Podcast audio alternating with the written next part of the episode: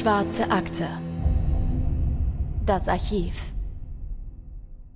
Willkommen zurück zur Schwarzen Akte. Mein Name ist Christopher. Und meine Anne, hallo. Bevor wir mit dem heutigen Fall anfangen, wollen wir über neue Entwicklungen in einem anderen Fall sprechen. Genauer gesagt aus der Folge 26. Da haben wir über Pogo den Killer Clown gesprochen oder wie er bürgerlich heißt, John Wayne Gacy. Ähm, wer diesen Fall noch nicht gehört hat, der sollte jetzt vielleicht kurz vorskippen, dann am Ende die Folge hören und dann könnt ihr euch die neuesten Entwicklungen hier nochmal ähm, reinhören. Denn da gibt es ja was Neues, was vielleicht nochmal Brisanz in den Fall bringt. Ja, und für die, die den Fall schon kennen, Pogo der Clown hat ja zwischen 72 und 1978 insgesamt 33 Jungen und junge Männer vergewaltigt und ermordet. Und für seine Taten hat er die längste Strafe erhalten, die jemals über einen Serienmörder verhängt wurde. Er bekam nämlich 21 Mal lebenslang, 12 Mal die Todesstrafe und er wurde 1994 im Statesville Correctional Center hingerichtet. Es gibt einen amerikanischen Streamingdienst, der eine mehrteilige Dokumentation über diese Person ausgestrahlt hat. In dieser Doku kommen dann auch mehrere ehemalige Ermittlerinnen und Ermittler zu Wort, die stark bezweifeln, dass John Wayne Gacy nur in Anführungszeichen 33 Jungs ermordet hat. Sie gehen davon aus, dass die wirkliche Opferzahl deutlich höher ist. Den Trailer zu dieser Doku haben wir euch auch natürlich in der Folgenbeschreibung verlinkt. Ja, in dieser Doku erzählt ein Polizist von einem Gespräch, das er mal mit Gacy hatte. Die beiden saßen nämlich zusammen in einem Auto, als sie nach einem Verhör zurück ins Gefängnis gefahren sind. Und der Polizist fragte Gacy, ob es denn weitere Opfer gäbe. Und Gacy antwortete damals, 45 klingt wie eine gute Zahl. Auf Nachfrage, wo er denn die Opfer vergraben hätte, gab sich Gacy aber schmallippig und sagte, nein, das ist euer Job, das müsst ihr herausfinden.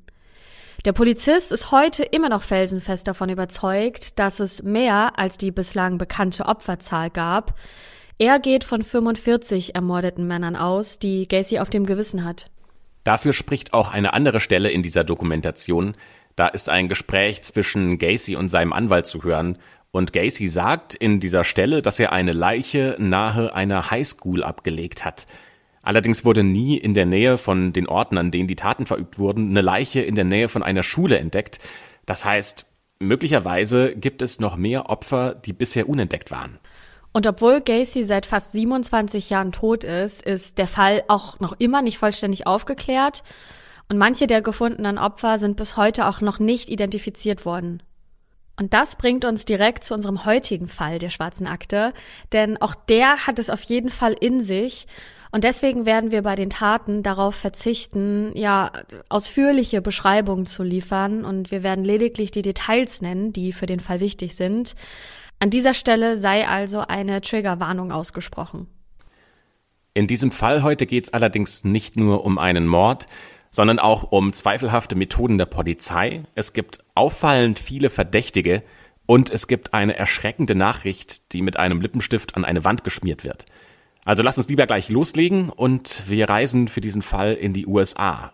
Genauer gesagt nach Chicago im Jahr 1945. Am Nachmittag des 5. Juni schließt die 17-jährige Jacqueline Ann Miller die Tür zu ihrer Wohnung auf. Und diese Wohnung liegt im Norden von Chicago. Hier reiht sich ein Mehrfamilienhaus ans nächste und diese Wohngegend ist sehr begehrt. Es sind nur ein paar hundert Meter zum Lake Michigan und seinen Stränden. Und dieser See ist riesig. Der ist fast anderthalb Mal so groß wie die Schweiz. Und gegenüber des Wohnhauses liegt der große Challenger Park. Hier lässt es sich auf jeden Fall gut leben und die Wohnung teilt sich Jacqueline mit ihrer Mutter Josephine Ross und ihrer 22-jährigen Halbschwester Mary Jane Walsh. Für Jacqueline ist es bis dahin eigentlich ein ganz normaler, recht entspannter Dienstag. In der Schule hat sie nicht viel zu tun gehabt. In den nächsten Wochen wird sie nämlich ihren Highschool-Abschluss in der Tasche haben und deswegen lassen sie es alle in der Schule gechillt angehen. Und eigentlich wollte Jacqueline nach dem Unterricht noch mit Freundinnen abhängen, aber heute ist es ein bisschen windig und ein bisschen kühl, deswegen sind sie alle nach Hause gegangen. Und als sie die Wohnung betritt, fällt ihr als erstes die Unordnung auf. Sie schaut sich um in der Wohnung und sie sieht, dass ganz viele Schubladen offen stehen und alle möglichen Sachen verteilt im Flur auf dem Boden liegen. Und das findet sie schon sehr komisch, denn ihre Mutter sorgt eigentlich immer dafür, dass die Wohnung aufgeräumt und sauber ist. Als Jacqueline am Morgen das Apartment verließ, sah hier auf jeden Fall alles noch ordentlich aus. Sie ruft deswegen nach ihrer Mutter, die heißt Josephine. Die müsste eigentlich zu Hause sein, weil sie im Moment keinen Job hat. Ihr Mann Herbert ist vor etwa einem Jahr gestorben und eigentlich will sie von der Lebensversicherung ein Restaurant eröffnen, aber die Versicherung zahlt nicht. Deswegen hängt Josephine erstmal in der Luft und verbringt viel Zeit zu Hause und normalerweise an einem Tag wie heute würde sie dann auf ihre Tochter warten. Aber heute ist alles anders. Josephine ist nicht zu Hause. Und sie antwortet auch nicht auf das Rufen von Jacqueline. Und auch Mary antwortet nicht. Das ist aber nicht weiter verwunderlich, denn an diesem Dienstag ist sie bei der Arbeit. Jacqueline läuft dann ins Wohnzimmer und dort findet sie auch ihre Mutter. Doch nicht etwa entspannt auf der Couch mit einem guten Buch, nein, ihre Mutter liegt regungslos auf dem Boden. Und um sie herum liegen verschiedene Gegenstände verstreut, die zuvor aus Schränken herausgerissen worden sein müssen. Es herrscht totales Chaos und überall im Wohnzimmer sieht Jacqueline Blut. Alles hier sieht nach einem Kampf aus, der hier stattgefunden haben muss. Und der Anblick der Mutter am Boden und das ganze Blut überall sind ein totaler Schock für die 17-Jährige. Und dennoch rennt sie geistesgegenwärtig zum Telefon und ruft sofort die Polizei. Natürlich kommt sofort ein Ermittlerteam vorbei und ein Gerichtsmediziner stellt fest, dass der 43-jährigen Witwe viermal in den Hals gestochen wurde und sie durch diese Verletzungen gestorben ist. Allerdings ist sehr ungewöhnlich, dass der Täter die Stichwunden mit einem Klebeband zugeklebt hat und er das Blut vom Gesicht des Opfers abgewischt hat. Außerdem wurde der Kopf in einen Rock gewickelt. Was man auch feststellen kann, ist, dass Josephine Ross sich bei diesen Stichen heftig gewehrt haben muss Dafür sprechen auch mehrere schwarze Haare, die sich in Josephine Ross geschlossener Hand befinden. Der Täter hat zwar die Räume durchsucht, aber offensichtlich hat er nichts mitgenommen, zumindest keine Wertgegenstände, das können Jacqueline und Josephine ausschließen, weil sie zumindest nichts vermissen. Die Polizei geht erstmal davon aus, dass der Täter sehr vorsichtig war, weil sie außer diesen Haaren keine weiteren Spuren vom Täter finden kann. Es gibt keine Fingerabdrücke und auch keine anderen Hinweise, die irgendwie weiterhelfen könnten, diesen Täter zu ermitteln. Aber dann meldet sich ein Zeuge und der will einen dunkelhäutigen Mann tagsüber in der Nähe des Tatorts gesehen haben. Dieser soll erst vor dem Haus von Josephine Ross herumgelungert haben und später soll er dann hektisch weggerannt sein. Doch die Polizei kann keinen Mann passend zu dieser Beschreibung aufspüren und weitere Anhaltspunkte haben die Ermittler nicht. Sie befragen zuerst also den Verlobten von Josephine Ross. Der hat allerdings ein Alibi und auch keinerlei Motiv, genauso wie die Ex-Freunde und die beiden Ex-Ehemänner. Die Beamten jedenfalls behandeln den Fall mit sehr niedriger Priorität. Für sie handelt es sich hierbei um einen missglückten Einbruch, bei dem der Täter dann überrascht wurde und der im Kampf sein Opfer erstochen hat. Der Fall wird damit vorerst zu den Akten gelegt. Sechs Monate lang passiert gar nichts in diesem Fall bis eine Reinigungskraft am frühen Morgen des 11. Dezember 1945 eine Wohnung eines Mehrfamilienhauses in der Pine Grove Avenue Nummer 3941 in Chicago betritt. Dieses Wohnhaus ist nur 150 Meter von dem ersten Tatort entfernt, an dem Josephine Ross ermordet wurde. Diese Putzkraft macht in dieser Wohnung immer einmal in der Woche dienstags sauber. Und sie will gerade mit dem Reinigen loslegen, als ihr ein lautes Radio auffällt. Dieses Radio muss in einer der Nachbarwohnungen stehen. Normalerweise ist es in diesem Haus ganz still, deswegen ist sie irritiert und geht ins Treppenhaus und sieht nach, woher die Musik kommt. Die Quelle der Musik kann sie aber nicht lokalisieren. Erst als sie wieder ins Apartment zurückgehen will, fällt ihr auf, dass die Eingangstür einer der Nachbarwohnungen nur angelehnt ist. Die Reinigungskraft öffnet vorsichtig die Tür, ruft, ob jemand zu Hause ist, aber es antwortet niemand. Direkt neben der Wohnungstür befindet sich das Bad. Sie wirft einen Blick rein und in diesem Moment bleibt ihr das Herz stehen. Auf dem Fliesenboden liegt die Leiche einer Frau. Sie ist vollkommen nackt, bis auf ein Handtuch, das um den Kopf gewickelt ist. Voller Panik rennt die Reinigungskraft in das Apartment zurück, das sie eigentlich reinigen sollte, schmeißt da die Tür zu und ruft die Polizei an. Die trifft dann auch schon nur wenige Minuten später am Tatort ein und der Gerichtsmediziner, der ebenfalls ankommt, kann leider nur noch den Tod der Frau feststellen. Bei der Frau handelt es sich um die geschiedene Stenografin Frances Brown, die auch Mieterin dieser Wohnung ist, in der sie gefunden wurde. Der 32-jährigen Frau wurde in den Kopf geschossen. Vorher hat ihr der Täter noch mit einem Brotmesser in den Hals gestochen. Anschließend hat er die Leiche ausgezogen und sie dann von dem Blut gesäubert und den Kopf auch von Frances Brown in eines dieser Handtücher gewickelt. Die Verletzungen am Hals des Opfers lassen die Ermittler aufhorchen, denn ihnen fallen sofort die Übereinstimmungen auf, nämlich im Fall von Josephine Ross und Frances Brown. Denn beide Frauen wurden zudem anschließend gereinigt und beide Köpfe wurden in Stoff eingewickelt. In beide Wohnungen wurde eingebrochen und auch beide Morde wurden mit einer unglaublichen Brutalität begangen. Und das kann ja eigentlich kein Zufall sein. Die Polizisten stehen jetzt vor der großen Frage, ob es sich hierbei tatsächlich um einen Serienmörder handelt. Dieser Verdacht wird von einem weiteren Detail untermauert, das am zweiten Tatort gefunden wird. Da finden die Beamten etwas an die Wand gekritzelt. Äh, da steht nämlich mit knallrotem Lippenstift über dem Bett von Francis Brown For heaven's sake, catch me before I kill more. I cannot control myself. Übersetzt heißt das so viel wie Um Himmels willen, schnappt mich, bevor ich weitere töte. Ich kann mich nicht selbst kontrollieren. Wenn ihr euch das selbst nochmal anschauen wollt, wie das über dieses Bett geschrieben wurde, dann haben wir ein Bild für euch in der Folgenbeschreibung verlinkt. Da könnt ihr diese Nachricht auch nochmal in einem der Originalfotos vom Tatort sehen. Ja, und sowas, diese Kritzelei an der Wand, das haben die Ermittler auch noch nicht erlebt, beziehungsweise der Text. Denn da, ja, haben sie es mit einem Serienkeller zu tun, der geschnappt werden will, weil er sonst noch weitere Menschen ermorden wird. Ja, und irgendwie bittet er mit der Kritzelei ja auch um Hilfe. Und das ist schon, ja, das ist schon heftig. Da wundert es auch eigentlich nicht, dass sich die Medien sofort auf den Fall stürzen und die Geschichte des Lipstick-Killers gnadenlos ausschlachten. Die Meldung schafft es auch auf das Titelblatt vieler Tageszeitungen in den USA. Und es sind die Top News kurz vor Weihnachten 1945. Das könnt ihr euch auch nochmal ansehen, haben wir auch verlinkt. Immerhin im Gegensatz zum ersten Tatort findet jetzt die Polizei einen Hinweis, der auf den Täter hindeuten kann. Zumindest einen Hinweis, der in den Ermittlungen weiterhilft. Denn am Türrahmen der Eingangstür hat der Täter einen blutigen Fingerabdruck hinterlassen. Die Polizei vernimmt deswegen jetzt erstmal zwei Zeugen. Ein Nachbar meldet sich, denn dieser hat gegen vier Uhr morgens Schüsse gehört aus der Wohnung von Francis Brown. Und zu dem Zeitpunkt hat er die Polizei allerdings noch nicht verständigt. Warum er das nicht gemacht hat, das wissen wir leider nicht. Das weiß nur er. Ja, vielleicht, weil nächtliche Schüsse in Chicago damals gar nichts Ungewöhnliches waren. Und der zweite Zeuge ist der Nachtportier. Und der sagt aus, dass er etwas später, also nach vier Uhr morgens, ein, dass er da einen Mann bemerkt hat, der aus dem Fahrstuhl gestiegen ist und dann ganz schnell das Gebäude verlassen hat. An Sicherheit nichts Auffälliges, aber der Mann hat auf ihn sehr nervös gewirkt. Der Nachtportier beschreibt das Alter dieses Mannes zwischen 35 und 40 Jahre und seine Statur eher als schmächtig, also so zwischen 60 und 65 Kilo.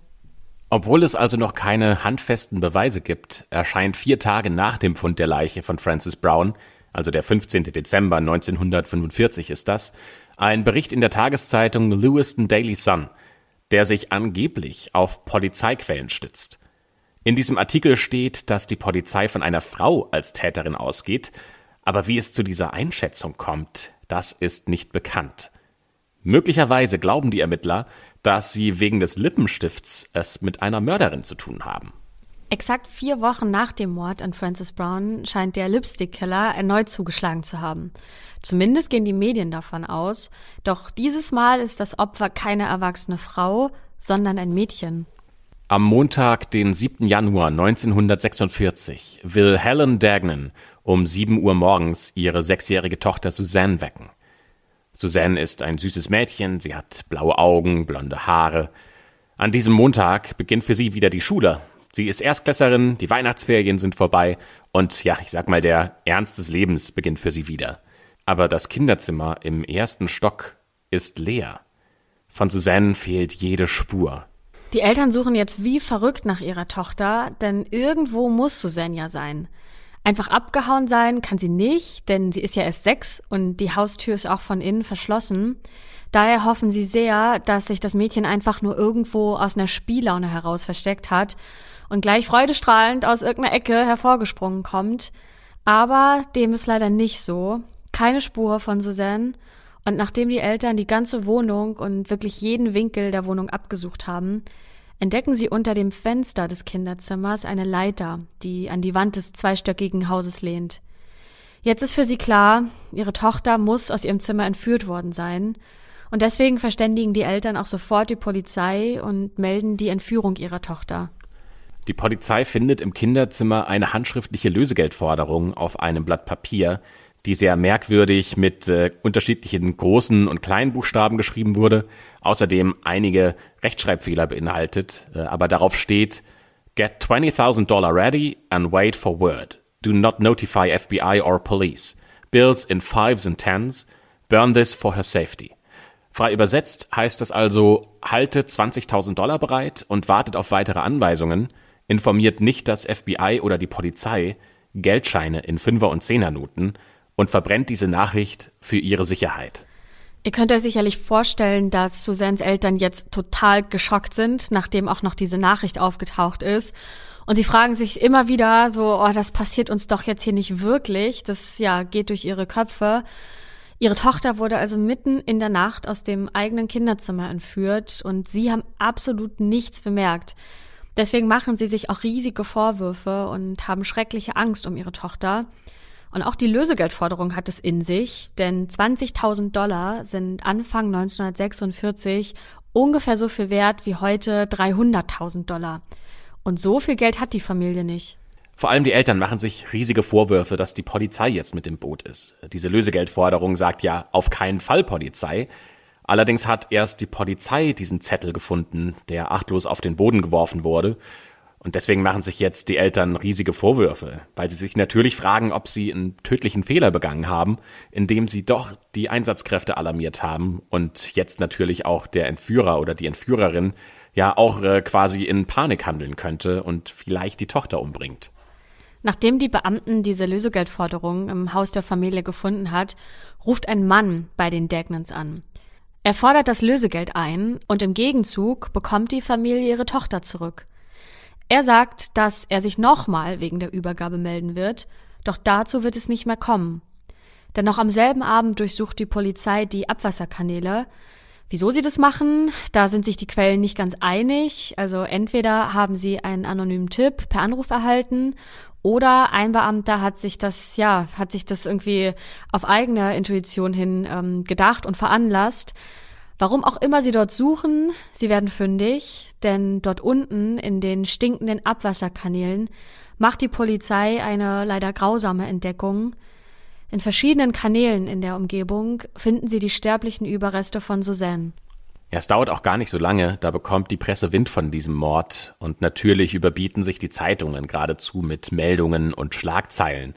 Erst wenige Wochen zuvor hatten sie den Lipstick-Mord, jetzt gibt es diese brutale Tat gegen dieses junge, unschuldige Mädchen, obwohl es erstmal keine Verbindungen zwischen diesen beiden Morden und äh, auch der Entführung und Ermordung von Susan Dagnan gibt, sprechen die Medien davon, dass es einen Serienkiller in Chicago gibt, der sein Unwesen treibt. Dadurch steht jetzt natürlich auch das Ermittlerteam unter großem Druck. Die müssen jetzt möglichst schnell einen Täter liefern. Aber die wissen gar nicht, wo sie anfangen sollen zu suchen. Wo fängt man an nach diesem Mörder oder der Mörderin? Oder sind es vielleicht sogar mehrere? Wo fängt man an, da zu suchen? Kurz danach ergibt sich für die Ermittler eine vielversprechende Spur, denn ein Teenager verplappert sich. Theodore Campbell erzählt seinen Kumpels nämlich, dass er bei den Dagnans angerufen und das Lösegeld gefordert hat. Einer der Freunde meldet das bei der Polizei und als die Beamten Theodore verhören, knickt der Junge auch sofort ein und gibt diesen Erpresseranruf zu. Er sagt, dass er im Auftrag von Vincent Costello, einem gleichaltrigen Freund aus der Nachbarschaft, gehandelt habe. Und Vincent Costello soll die kleine Suzanne entführt und ermordet haben. Für die Polizei klingt das erstmal logisch, denn Vincent ist bei ihnen kein Unbekannter. Schon mit 16 ist er in einen bewaffneten Raubüberfall verwickelt Außerdem wohnen beide Jungs nur ein paar Straßen von den Dagnans entfernt. Also das klingt irgendwie plausibel. Natürlich klar, Vincent wird sofort verhaftet. Doch bei den nachfolgenden Verhören wird schnell klar, dass weder er noch Theodore irgendwas mit dem Mord zu tun haben. Sie haben nämlich gar kein Täterwissen.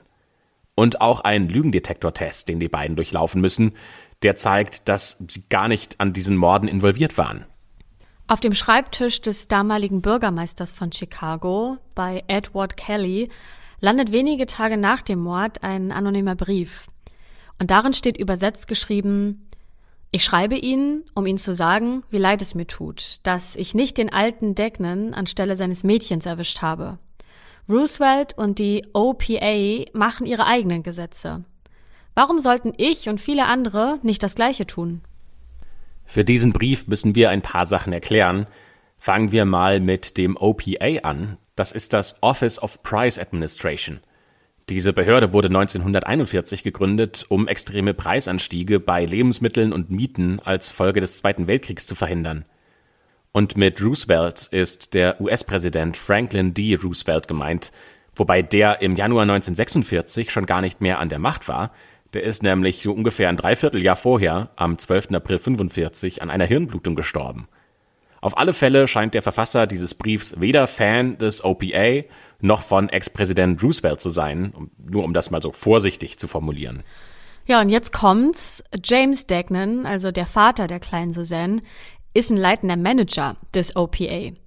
Seine Behörde hatte erst kurz vor der Tat eine Ausweitung der Rationierung von Milchprodukten beschlossen und auch das Fleisch wird in den USA nach dem Ende des Zweiten Weltkriegs rationiert. Ähnlich wie in Deutschland brauchte man zu dieser Zeit also spezielle Bezugsscheine für Lebensmittel, die jeder Person für eine bestimmte Ration zugeteilt wurde. Weniger Fleisch für die Bevölkerung heißt natürlich weniger Arbeit für Arbeiter in der Fleischindustrie. Deswegen sind die absolut dagegen, dass das rationiert werden soll und befinden sich deswegen Anfang 1946 in einem landesweiten Streik. Wir können also nicht ausschließen und natürlich auch Polizei und Medien von damals nicht, dass äh, der Brief und auch die Entführung und Ermordung von Suzanne auf das Konto eines Fleischers geht. Die Polizei geht dieser Spur natürlich nach und dabei stellt sich heraus, dass ein anderer OPA-Manager kurz vor Suzannes Entführung ebenfalls einen Drohbrief erhalten hat. In dem steht geschrieben, dass seinen Kindern etwas zustoßen würde und der Manager engagierte daraufhin aus Angst um seine Familie private Sicherheitsleute. Dass diese ganze Situation in der Fleischindustrie eskaliert, das sieht man auch daran, dass wenige Wochen zuvor ein Mann in Chicago enthauptet wurde, der mit Schwarzmarktfleisch gehandelt hat.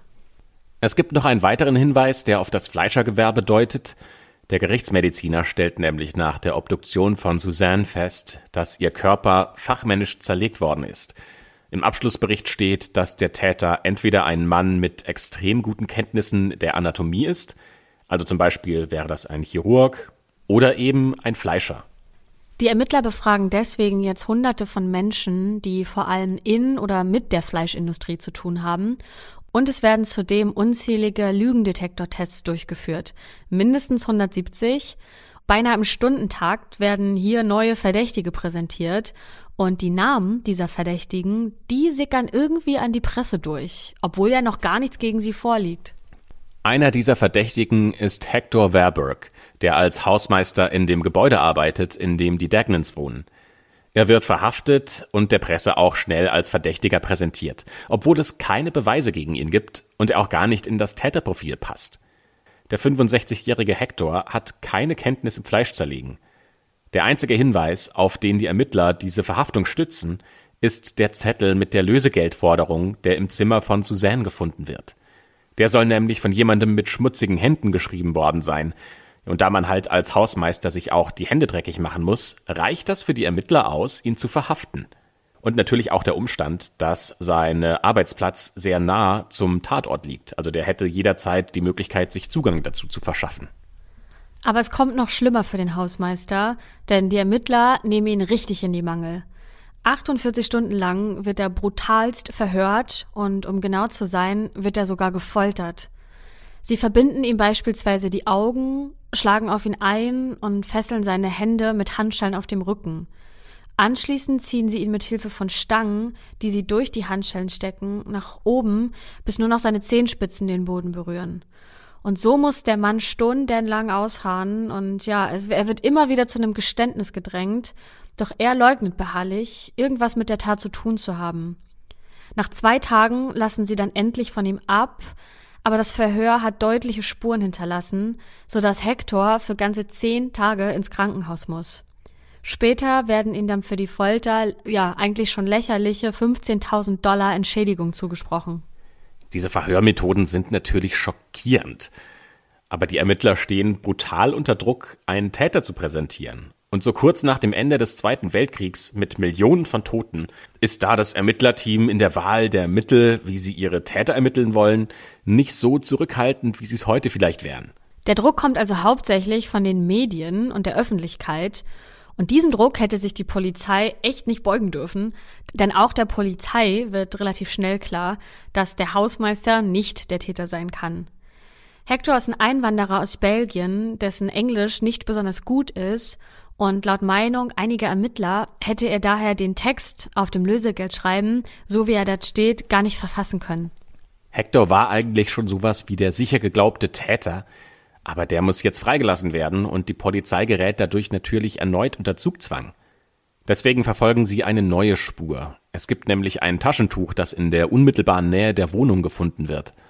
Auf diesem Taschentuch ist ein Name eingestickt, S. Sherman. Die Ermittler vermuten, dass der Täter dieses Taschentuch als Knebel benutzt hat, damit Suzanne während der Entführung nicht schreien kann. Und sie vermuten, dass auf der Flucht ihr dieser Knebel aus dem Mund gerutscht ist. Die Fahnder gehen als nächstes die Einwohnerlisten Chicagos und auch ja alte Militärakten durch, da tausende Soldaten vor wenigen Wochen erst aus Europa zurückgekehrt sind und noch keinen festen Wohnsitz haben. Dabei stoßen sie auf einen Marinesoldaten, der erst vor kurzem in die USA zurückkehrte und sein Name lautet Sidney Sherman. Die Polizei macht sich also auf den Weg zu seiner Meldeadresse in einem Jugendhostel. Doch Sidney Sherman hat schon sein Zimmer geräumt, ohne anschließend auszuchecken. Er erscheint auch nicht bei der Arbeit und holt auch nicht seinen letzten Lohncheck ab. Sieht ja so aus, als ob da jemand ja überstürzt geflüchtet ist.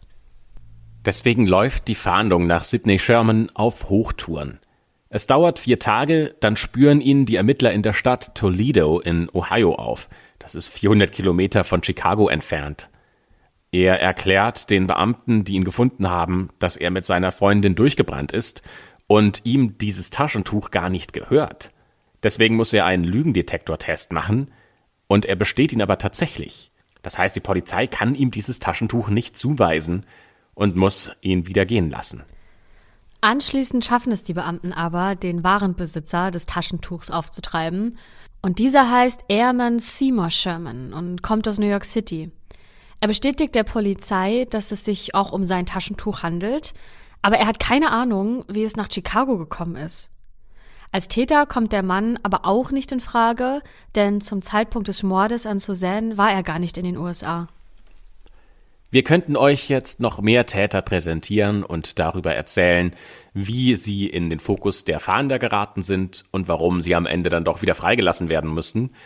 Dann würde dieser Podcast allerdings wahrscheinlich mehrere Stunden dauern, denn bis zum April 1946 befragt die Polizei rund 370 Personen. Die werden verhaftet, dann teilweise müssen sie Lügendetektortests durchlaufen und dann wieder freigelassen werden. Werbung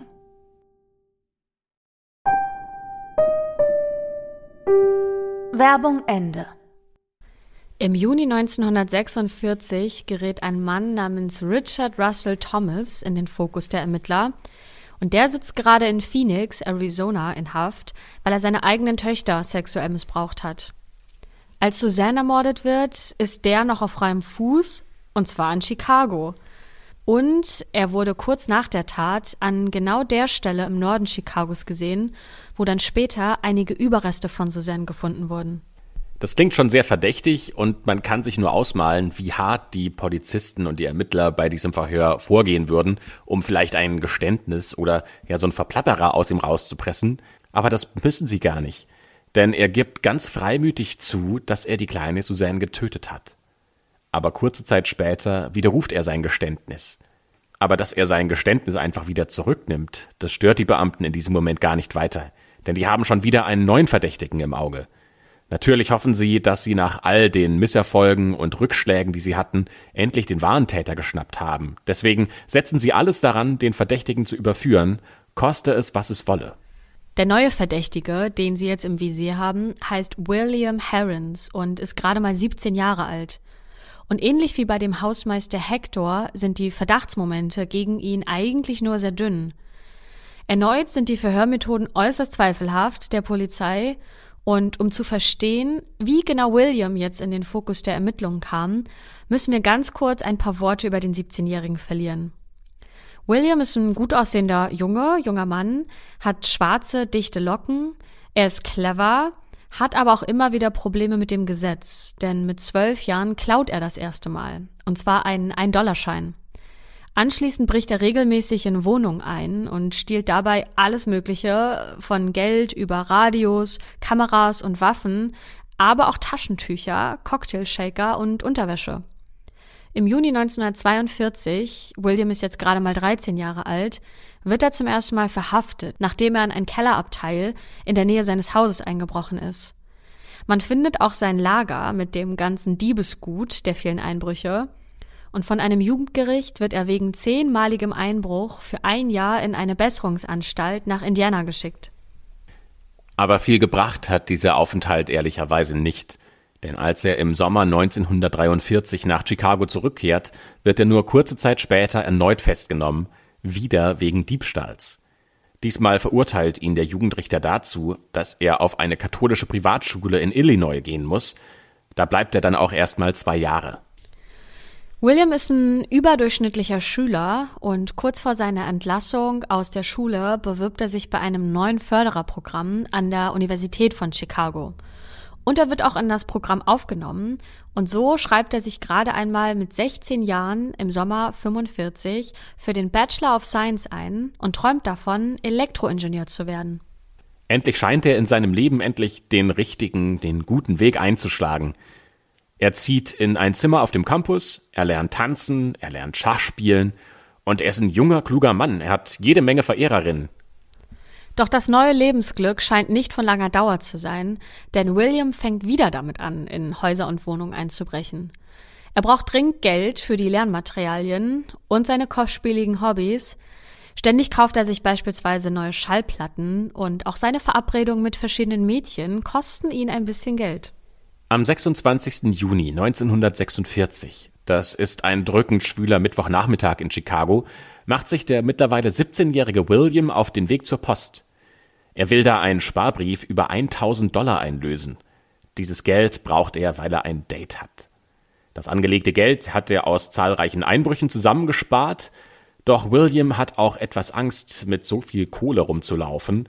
Das sind nämlich nach heutigem Wert knapp 15.000 Dollar. Deswegen hat er zur Sicherheit noch einen Revolver dabei, den er bei einem seiner Raubzüge erbeutet hat. Als William dann beim Postamt ankommt, ist seine Enttäuschung aber groß, denn er steht vor verschlossenen Türen. Die Post hat gar nicht geöffnet. Wie soll er jetzt an das Geld für sein Date kommen, fragt er sich. Und deswegen entschließt er sich in seiner Verzweiflung, das nötige Geld bei einem Einbruch zu stehlen. Er schlendert also gewohnt lässig durch die Straßen und hält Ausschau nach einer günstigen Gelegenheit, und er hat Glück, denn plötzlich entdeckt er eine offene Haustür eines Mehrfamilienhauses, das ganz in der Nähe des Hauses steht, in dem auch die Dagnans wohnen. Er schleicht sich also ins Treppenhaus und sieht dort, dass eine Wohnungstür nur angelehnt ist, also doppelt Glück, denkt er sich. Deswegen öffnet er vorsichtig die Tür, schaut in den Wohnungsflur und schnappt sich dann eine Dollarnote, die auf einem Tisch dort drin liegt. In diesem Moment überrascht ihn allerdings der Mieter der Wohnung. Es gibt lautes Geschrei und Gebrüll und William flüchtet so schnell er kann aus dem Haus. Und wie von Sinnen rennt er dann eine Feuertreppe hinauf, die sich außen am Nebengebäude befindet. Aber William hat bei seiner Flucht Pech, denn genau an diesem Nachmittag ist Officer Tiffin Constant hier auf Patrouille. Von diesem Geschrei des Mieters alarmiert, nimmt er die Verfolgung von William auf. Und ab diesem Punkt gibt es jetzt zwei Versionen der Geschichte. Zum einen die vom Officer, zum anderen die von William. Der Officer sagt, dass William seinen Revolver gezogen hat und auf ihn schießen wollte. Nur weil der Hahn am Abzug klemmt, kann er keinen Schuss abfeuern. Auf der anderen Seite sagt William, dass er niemals schießen wollte, er hat die Waffe nur zur Abschreckung in der Hand gehalten. Welche Version die richtige ist, das können wir nicht genau sagen. Auf alle Fälle feuert der Officer dreimal auf William, Allerdings verfehlt ihr mit allen drei Schüssen sein Ziel. In Todesangst stürzt sich William die Treppe runter und landet direkt auf dem Officer. So kommt es zum Kampf zwischen den beiden und sie rangeln da auf dem Boden. Und genau in diesem Moment kommt zufällig ein weiterer Officer vorbei, der heute eigentlich frei hat und den Tag bisher ganz entspannt und schön am Strand verbracht hat. Der hat sogar noch seine Badehose an, als er ja, dass die beiden Männer da am Boden rangeln sieht. Dieser Officer überlegt gar nicht, der handelt einfach nur noch. Er schnappt sich einen der Blumentöpfe, die neben der Feuertreppe stehen, und schlägt mit voller Wucht einen dieser Blumentöpfe auf Williams Schädel. Der Blumentopf geht kaputt, aber William rangelt immer noch mit dem anderen Officer. Deswegen nimmt er den nächsten Blumentopf und zieht diesen auch wieder dem 17-Jährigen über den Kopf. Erst nach dem dritten Blumentopf, der auf dem Kopf des Einbrechers zerschmettert wird, liegt William bewusstlos auf dem Boden. Das ist die Vorgeschichte, die erklärt, wie es denn zu der Verhaftung von William kam. Doch was soll ein jugendlicher Kleinkrimineller mit den brutalen Lipstickmorden zu tun haben? Das fragen sich die Beamten in dem Moment natürlich auch. Die einzigen Hinweise für eine Tatbeteiligung sind schon, wenn man ehrlich ist, ziemlich konstruiert. Ja, William ist ein Einbrecher. Und im Haus der Dagnans wurde ja auch eingebrochen, um Suzanne zu entführen. Er wird in der Nähe der Dagnan-Wohnung aufgegriffen, das ist also so sein Revier, in dem er häufiger einbricht. Dass die Entführung aber schon vor einem halben Jahr stattgefunden hat, interessiert in dem Moment die Beamten weniger. Eigentlich hoffen sie eher, dass sie jetzt der Öffentlichkeit einen Schuldigen präsentieren können und machen sich deswegen auf die Suche nach Beweisen. Weil es allerdings keinerlei handfeste Beweise gegen William für die Morde an Suzanne und den anderen beiden Opfern gibt, brauchen die Ermittler unbedingt ein Geständnis. Sonst wird es keine Verurteilung geben und dieses Geständnis wollen die Ermittler wirklich um jeden Preis bekommen. Daher beginnt ein beispielloser Verhörmarathon, bei dem ja schon wieder massiv Grenzen überschritten werden. Zuerst werden die Platzwunden von William behandelt, auf einer Krankenstation in einem Gefängnis. Er wird an seinem Krankenbett festgeschnallt und dann beginnt auch schon das Verhör. Er wird äußerst unsanft geweckt. Ein Krankenpfleger verätzt ihm mit Äther die Genitalien. Dann wird er von den Polizisten brutal in den Bauch geschlagen, während er immer noch am Bett fixiert ist. Immer wieder wird William ohnmächtig. Er bekommt nicht mal was zu essen. Erst nach vier Tagen darf er dann auch zum ersten Mal Kontakt zu anderen Menschen aufnehmen und seine Eltern sehen. Die sind so geschockt, als sie ihren 17-jährigen Sohn sehen. Die besorgen sich erstmal einen Anwalt, der ihn dann zwei Tage später besuchen darf. Das heißt, sechs Tage lang wird William rund um die Uhr am Stück vernommen. Und bei all den brutalen Methoden dürfen wir ja nicht vergessen, dass es noch immer kein Haftbefehl gegen William gibt. Doch für William kommt es noch schlimmer. Zwei Psychiater spritzen ihm ein Wahrheitsserum, Natriumpentotal. Eine Erlaubnis von William oder seinen Erziehungsberechtigten holen sie sich dafür gar nicht ein. Drei Stunden nehmen die Psychiater ihn dann anschließend in die Mangel. Im Drogenrausch faselt William davon, dass ihn eine zweite Persönlichkeit namens George Merman die Aufträge für die Einbrüche gegeben hat. Aber einen Mord erwähnt er da mit keiner Silbe. Die Psychiater führen auch eine Lumbalpunktion durch und dabei wird eine Nadel in den Spinalkanal, also ins Rückenmark eingeführt und Flüssigkeit entnommen. Damit soll eine mögliche Nervenkrankheit diagnostiziert werden William allerdings wird diese Nadel ohne Betäubung in den Rücken gerammt. Und die Schmerzen dabei, die müssen so furchtbar gewesen sein, dass er wie am Spieß geschrien hat und als er unmittelbar danach einen Lügendetektortest machen soll, kann er das nicht, denn er windet sich unter den schlimmen Schmerzen, sodass der Test abgebrochen werden muss. William wird dann nach dem sechs Tage langen Verhör am 2. Juli 46 von der Krankenstation des Gefängnisses in eine Zelle gebracht und wohlgemerkt noch immer alles ohne Haftbefehl oder einen einzigen Beweis für seine Schuld. Während dieses tagelangen Verhörs durchsuchen die Ermittler sein Zimmer an der Uni, das Haus seiner Eltern und ein Schließfach an einem Bahnhof, das William gemietet hat. Da finden sie viele Sachen, die William gestohlen hat, aber einen handfesten Beweis, zum Beispiel eine der Tatwaffen, können sie da nicht entdecken. Mittlerweile weiß William auch, was ihm vorgeworfen wird, nämlich die Morde an Suzanne Degnan, Francis Brown und Josephine Ross. Immer wieder konfrontiert ihn die Polizei mit Details der Taten und das ist schon eine sehr ungewöhnliche Verhörstrategie, denn spezielles Täterwissen verraten die Ermittler bei Verhören ja eigentlich nicht. Das soll ja der Täter preisgeben, damit ihn die Beamten wiederum überführen können. William ist von diesen Vorwürfen natürlich geschockt. Unter dem Druck der Verhöre gibt er auch eine Art indirektes Geständnis ab. Er sagt, dass vielleicht sein alter Ego George Merman für die Taten verantwortlich sein könnte. Die Ermittler glauben ihm kein Wort. Sie befürchten, dass er auf Unzurechnungsfähigkeit plädieren will und so eine Haftstrafe entgeht. Alles, wirklich alles, was in seinem Leben bisher passierte, wird analysiert und es wird sogar erwähnt, dass seine Mutter große Schmerzen beim Stillen hatte und ihm deswegen nach einem Monat schon die Flasche geben musste. Echte Freunde hatte William als Kind keine und das Argument, dass William nur gestohlen habe, weil die Familie so arm war, wird in dem Gutachten widerlegt. Denn Williams Eltern sind nicht arm. Die Mama geht arbeiten, und zwar nicht, weil die Familie das Geld zu dringend benötigen würde. Es macht ihr einfach Spaß, in einem zum Beispiel Blumenladen, einer Konditorei oder als Modedesignerin zu arbeiten. Die Psychiater gehen vielmehr davon aus, dass ihm die Einbrüche irgendwie einen gewissen Kick geben, denn William begeht die Einbrüche nicht aus Geldnot, denn er verkauft sein Diebesgut nie, sondern er hortet seine Schätze. Vor allem die geklaute Unterwäsche erregt die Aufmerksamkeit der Ärzte, denn erst als er später zur Uni geht, benutzt er das Geld seiner Einbrüche, um seine Hobbys zu finanzieren. Vorher hat er das nicht gemacht. Und bis auf die Diebstähle und Einbrüche ist William eigentlich ein ganz normaler Teenager. Dementsprechend fällt dieses Gutachten auch aus. Wir zitieren hier, dieser Patient leidet unserer Meinung nach weder an einer Psychose noch ist er geistig zurückgeblieben. Er hat durchschnittliche Intelligenz, er hat eine tiefe sexuelle Perversion und ist emotional unempfindlich und instabil. In diesem Gutachten steht natürlich noch viel mehr, denn es ist insgesamt 32 Seiten lang. Aber der Kernpunkt ist der, dass William keine psychischen Erkrankungen hat. Dementsprechend auch nicht schizophren ist, dafür aber pervers sei. Und das leiten die Experten nur anhand dessen ab, dass er Unterwäsche geklaut hat. Das reicht ihnen schon, um ihn als pervers abzustempeln. Dem Staatsanwalt reicht dieses Gutachten aus, denn er sagt, dass er glaubt, dass William umherstreift, um seinem Vergnügen nachzugehen und irgendwo einzubrechen. Als er von Francis Brown und Josephine Ross überrascht wird, fühlt er sich dann wie ein gejagtes Tier und tötet die Frauen, um zu entkommen.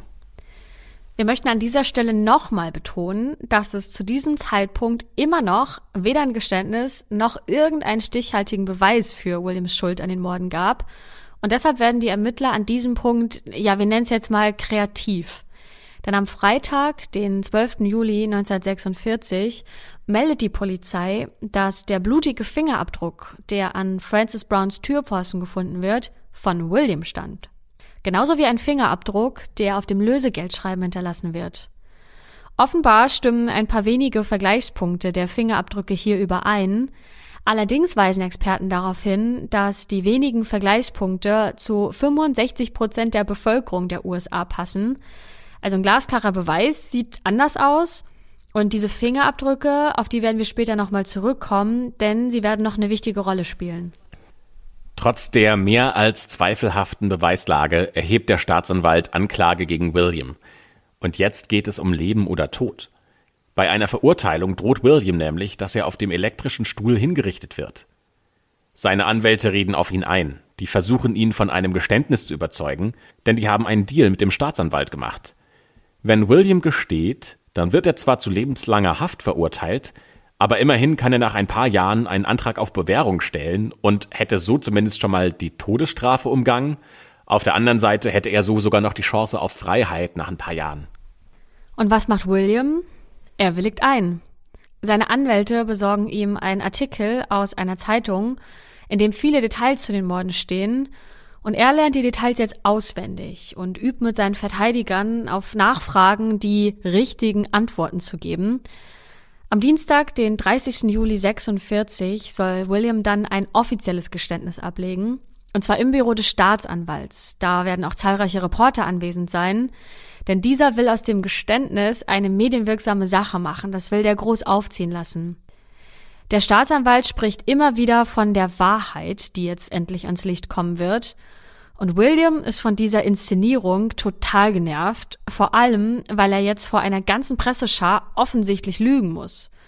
Und das dann als Wahrheit verkaufen muss, darauf hat er gar keinen Bock.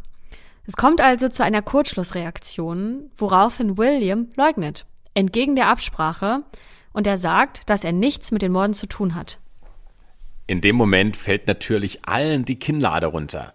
Dem Staatsanwalt, seinen Verteidigern, mit denen er ja was ganz anderes abgesprochen hat, und auch den Reportern, denen ein Geständnis versprochen wurde. Der Staatsanwalt flippt regelrecht aus. Der droht William in diesem Prozess, in dieser Situation mit der Hinrichtung. Klar, natürlich auch seine Anwälte sind sauer auf ihren Mandanten. Die können nur mit allergrößter Mühe den Staatsanwalt davon überzeugen, dass sie einen neuen Deal aushandeln werden. Doch dieser neue Deal ist viel schlechter als der alte. William bleibt zwar die Todesstrafe erspart, aber statt einer lebenslangen Haftstrafe soll er jetzt dreimal lebenslänglich bekommen.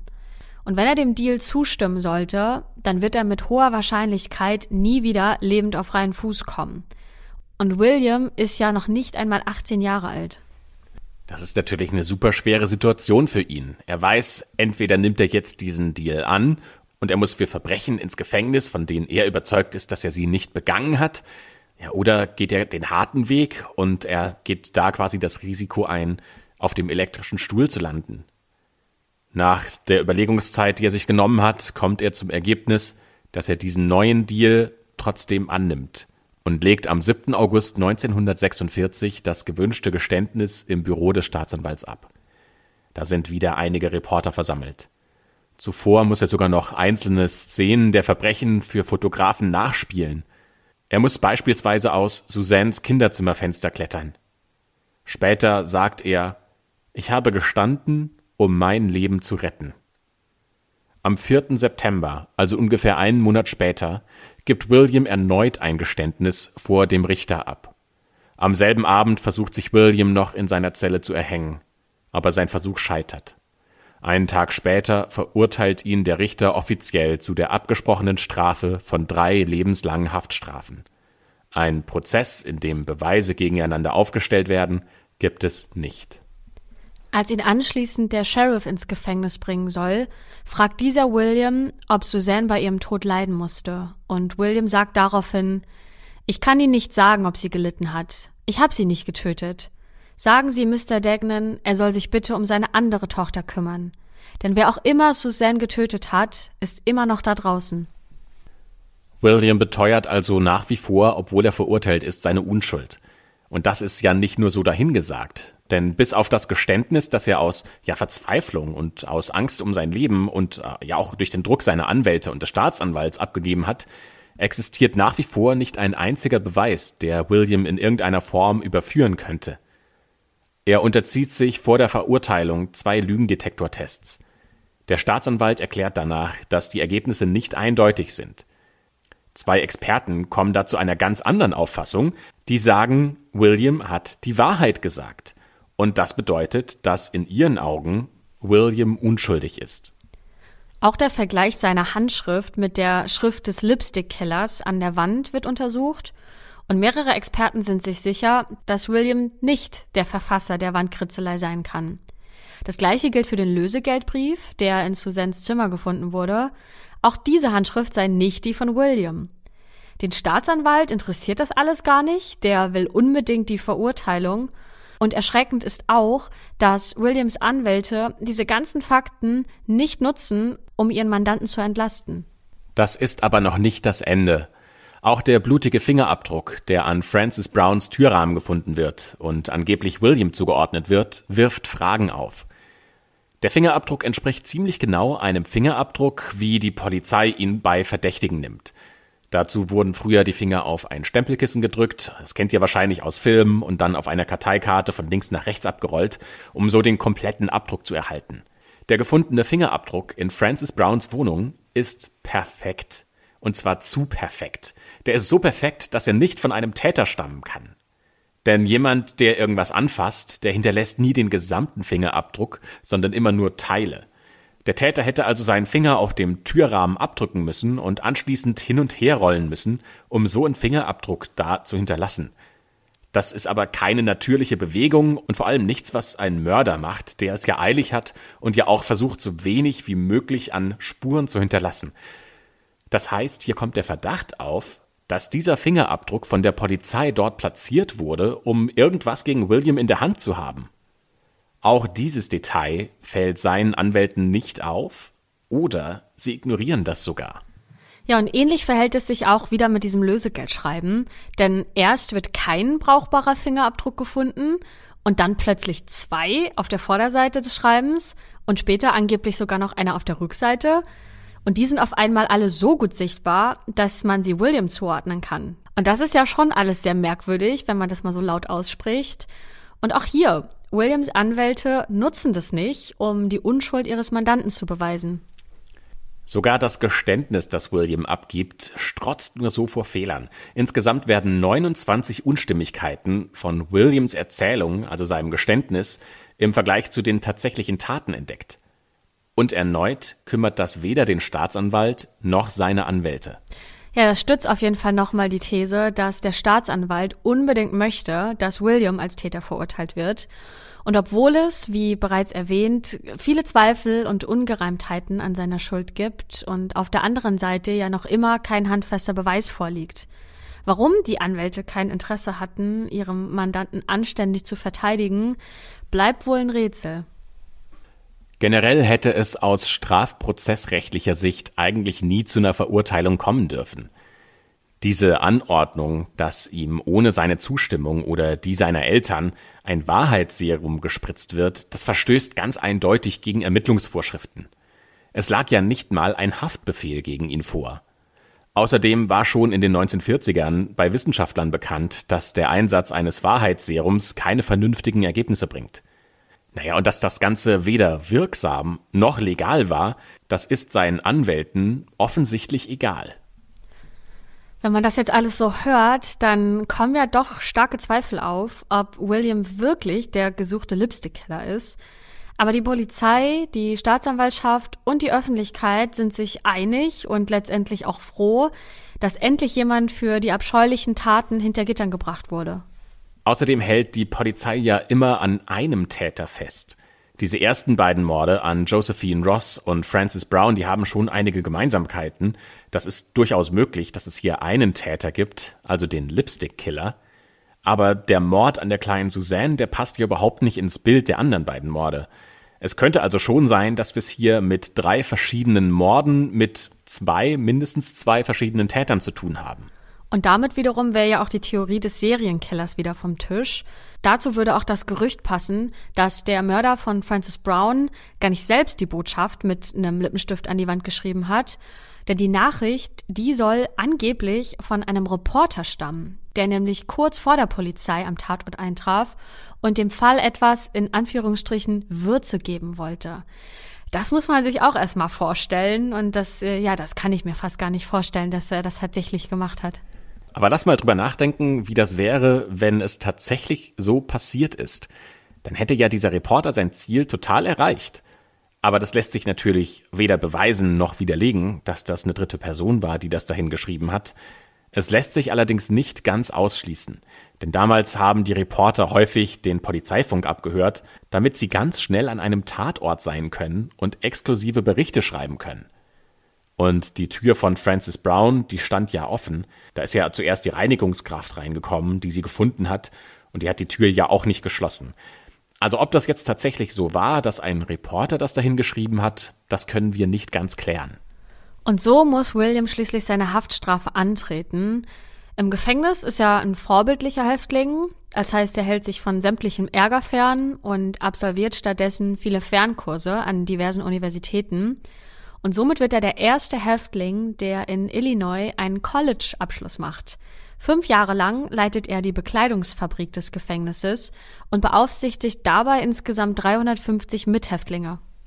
Wegen seiner guten Führung erhält er dann im Jahr 1965 im Mordfall Susanne Dagnan Bewährung.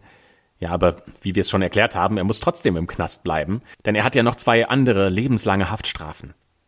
Eigentlich hätte er im Jahr 1983 entlassen werden müssen. Das ordnet sogar ein Richter an. Aber der Bruder und die Schwester von Suzanne Dagnan, die laufen dagegen Sturm. Die geben zahlreiche Interviews und fordern die Behörden auf, die Entlassung zurückzunehmen. Und weil die so großen Druck machen, wird tatsächlich dieses Urteil einkassiert. William muss hinter Gittern bleiben. Ja, mittlerweile ist die Haft von William ein Politikum. Da will sich niemand mehr politisch die Finger an diesem Fall verbrennen. Zum Beispiel der Richter, der 1983 die Entlassung angeordnet hat, hat äh, ganz viele Morddrohungen bekommen. William stellt trotzdem unzählige Entlassungs- und Gnadengesuche, allerdings werden alle abgelehnt. Das letzte vor über 13 Jahren, am 26. Juli 2007, also 61,5 Jahre nach der Tat. Der Bewährungsausschuss entscheidet mit 14 zu 0 Stimmen gegen die Entlassung und ein Mitglied dieses Ausschusses sagte noch zu ihm, Gott wird dir vergeben, der Staat tut es nicht. An einem grauen Wintertag, dem 5. März 2012, stirbt William im Alter von 83 Jahren an den Folgen einer langjährigen Diabeteserkrankung. Wenige Tage zuvor wurde er noch in ein Krankenhaus gebracht, doch die Ärzte konnten nichts mehr für ihn tun. Somit verbrachte William fast 66 Jahre im Gefängnis und ist damit der Häftling, der am längsten in einem US-Gefängnis einsaß. Bis zuletzt beteuerte er seine Unschuld, aber vergeblich. Seine Eltern und sein jüngerer Bruder änderten, nachdem William ins Gefängnis kam, ihren Nachnamen von Herons zu Hill und nach seiner Verurteilung ließen sich seine Eltern scheiden. Dieser Fall macht einen ziemlich nachdenklich, würde ich sagen. Denn in dem Fall klingt es sehr wahrscheinlich, dass der Mann, der verurteilt wurde, eigentlich unschuldig war. Das sieht übrigens auch Mary Jane Walsh so. Das ist die Tochter des ersten Mordopfers von Josephine Ross. Die sagt in mehreren Interviews, dass sie nicht glaubt, dass William ihre Mutter umgebracht hat. Ja, das heißt, um das jetzt auch nochmal so zusammenzufassen, für drei Morde, die er vielleicht doch nicht begangen hat, saß William fast sein gesamtes Leben im Gefängnis und falls er wirklich unschuldig war, wie er selbst ja immer wieder beteuerte, dann hat man ihm einfach sein Leben geraubt. Und wenn man zum Beispiel seinen Namen googelt, dann steht für immer in der Google-Suche unter seinem Foto dick und fett Serienmörder. Es gibt ein Interview, in dem William eine Sache sehr bedauert, und zwar, dass er nie in seinem Leben Sex hatte. Er sagt, ich kam als Jungfrau in den Knast und auch hier hatte ich keinen Sex. Ich wurde nicht mal vergewaltigt. Ich könnte jederzeit Papst werden. Ja, und jetzt seid ihr an der Reihe. Was haltet ihr von dem Fall? Glaubt ihr, dass er unschuldig ist? Oder habt ihr eine andere Theorie zu dem Fall? Und wie findet ihr es auch, dass all seine Entlassungs- und Gnadengesuche abgelehnt wurden? Schreibt uns bitte eure Meinung auf allen Kanälen, auf denen ihr uns finden könnt. Das sind hauptsächlich Instagram, Facebook, YouTube oder auch per Mail. Und damit schließen wir für heute die schwarze Akte. Wir sind gespannt auf eure Nachrichten und auf eure Gedanken zu dem Fall. Und bis zur nächsten Folge hören wir uns so lange bei oder schreiben oder sehen uns bei Instagram, Facebook, YouTube und wo auch immer ihr wollt. Bis zur nächsten Folge.